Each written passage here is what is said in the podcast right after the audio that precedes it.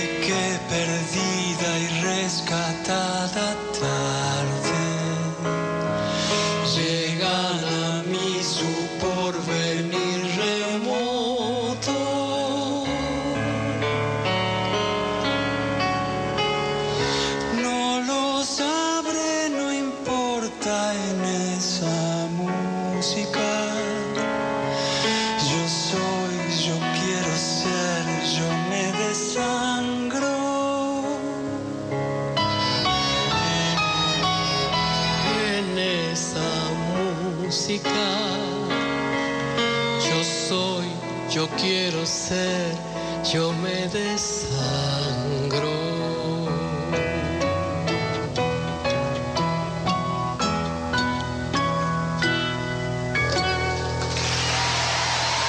Esto que acabamos de escuchar para ingresar al, al universo borgiano en el comienzo de esta nueva hora de nuestro programa es una versión de un poema de Borges titulado Caja de Música, interpretado por Pedro Aznar y Mercedes Sosa. Esto es un poema extraído de un libro publicado en 1977 en Historia de la Noche. Esto fue realizado en el Teatro Colón el 24 de agosto de 1999, es decir, el día en que se cumplían 100 años del nacimiento eh, de Borges, porque Borges nació el 24 de agosto, pero de 1899. 100 años después, estos dos referentes de la cultura argentina, Pedro Aznar, Mercedes Sosa, en este espectáculo especial en el Teatro Colón de la ciudad de Buenos Aires, entonan o musicalizan este poema de Borges titulado Caja de Música. Bueno, sabemos que Borges murió un día como hoy, de 1986 en Suiza, cuentos, poemas, hizo sus escritos varias referencias a la milonga y al tango, géneros musicales que le sirvieron, claro, para ilustrar los personajes orilleros que fueron tan queridos eh, por el poeta. Alguna vez Borges dijo, yo diría que el tango y las milongas expresan algo que los poetas muchas veces han querido expresar con palabras, la convicción de que pelear puede ser una fiesta. Una milonga de Borges que dice que... ¿Conoces Es así. Un coche por defensa del tranguiano argentino. Y en la mitad del camino se encuentra un carro encajado. Compañero hace un lado, dijo al del carro el cochero. Y este contesta ligero. Avisa si es comisario o si lo nombró alcalde. O se que soy otario. Venía un coche por defensa del tranvía un argentino y en la mitad del camino encuentra un carro encajado. Compañero hacia un lado, dice del carro el cochero y le responde el carrero, avise si es comisario o si lo han nombrado alcalde o se cree que soy otario. No está viendo cómo está la rueda toda encajada y con carga tan pesada no me puedo ni mover. Si no vienen a poner una cuarta todo el día, estará el carro en la vía y el cochero ya enojado le contesta dos abastos te pondría por pesado.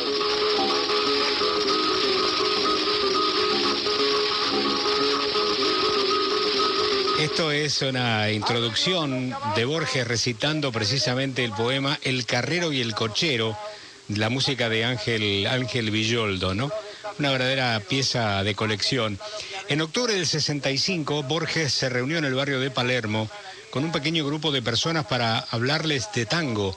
Y dice que fueron cuatro conferencias cuyos audios estuvieron perdidos hasta el año 2002 y un artículo publicado por el Diario la Nación del 30 de septiembre del 65 certifica que durante los cuatro lunes de octubre de esos años Borges ofreció precisamente un ciclo de conferencias donde habló de sus experiencias personales en el Palermo feo de la época, dando lugar a los compadritos y orilleros que protagonizaron las historias que mostraron el espíritu que se vivía en aquel Buenos Aires. No olvidemos que Palermo era el barrio de Borges, ¿no?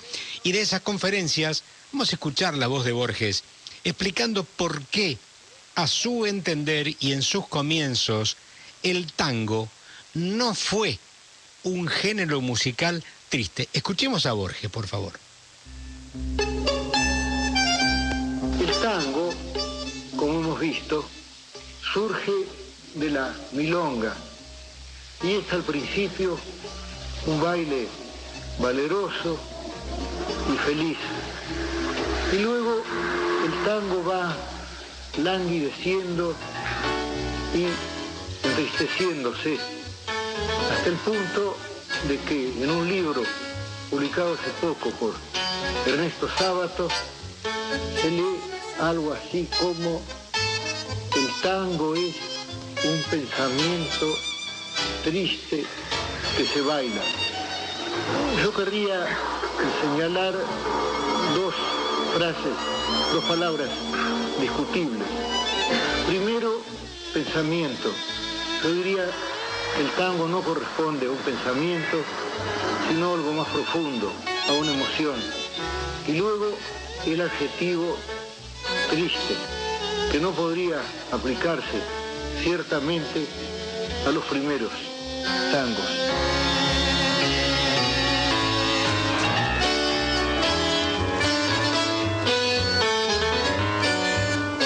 estamos escuchando pertenece al disco El Tango de 1965. Es un álbum que reúne poemas de Borges musicalizados por Astor Piazzolla. Es un trabajo discográfico que generó una fuerte discordia entre el poeta y el bandoneonista. Y en su libro Memorias, Edmundo Rivero, cantor de algunas de las canciones de aquel disco, relató el diálogo que sostuvo con Borges en uno de los días de la grabación. ¿Dónde estarán? ¿Con qué autoridad, con qué conocimiento, dice, con, canta usted estos temas? No había intención agresiva, sino simple curiosidad, acaso certeza de mi obligado dominio del asunto, sostuvo el poeta. A lo que Rivero le contestó, se las canto porque las entiendo, y las entiendo porque las he vivido, lo mismo que usted, que las escribió porque las conoce, porque las vivió. Y Borges retrucó, no, en mi caso dice, no es así. Yo no he tenido la fortuna que usted tuvo. Estos personajes y estas historias me llegaron por otros, por terceros, o son imaginarias. Yo no tuve su suerte. Mi madre no quería que saliera a la calle. Yo estaba siempre detrás de las rejas. Contó Borges, se confesó Borges ante Edmundo Rivero que según Alberto, mi amigo, hace la mejor versión de Jacinto Chiclana.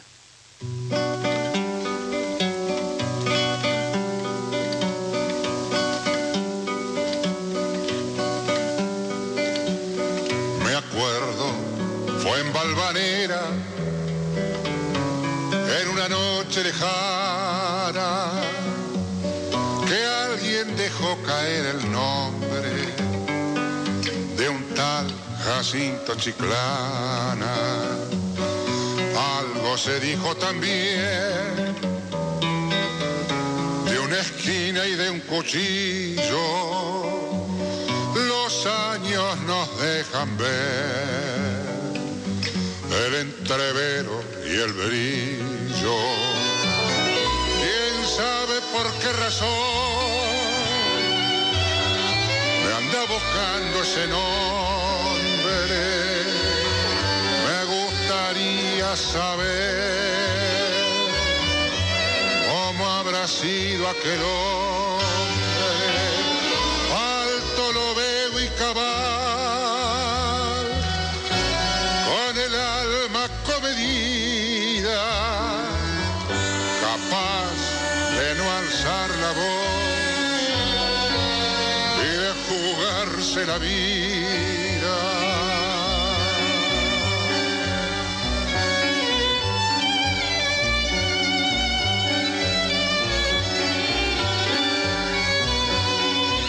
Con paso más firme habrá pisado la tierra. Nadie habrá habido como él en el amor y en la guerra. Sobre la huerta y el patio las torres de Valvanera y aquella muerte casual en una esquina cualquiera. Solo Dios puede saber la laya fiel de aquel hombre.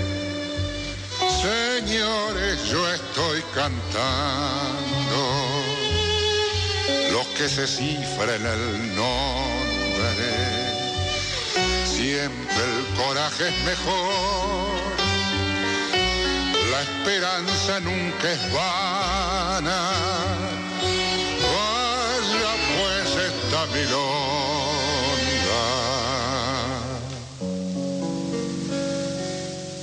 Jacinto.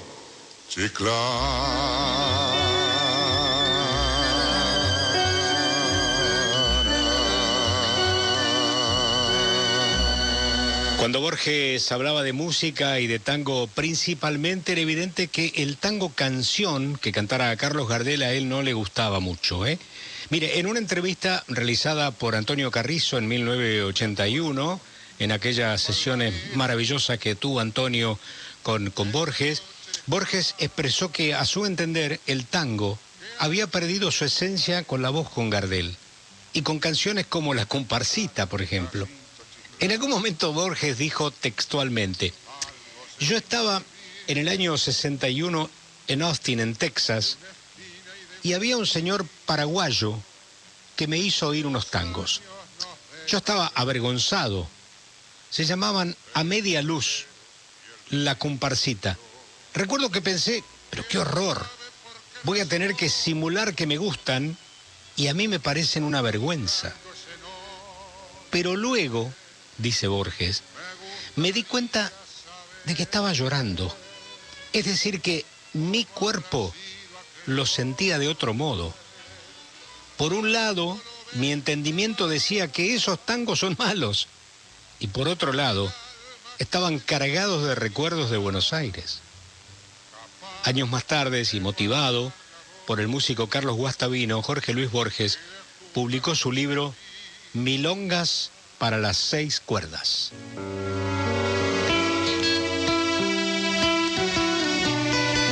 Las milongas que diré se compusieron solas, casi contra mi voluntad. Mejor dicho, las compusieron los criollos muertos que andan por mi sangre, los nombres y las historias que estas milongas narran son verdaderos. Traiga cuentos la guitarra de cuando el fierro brillaba,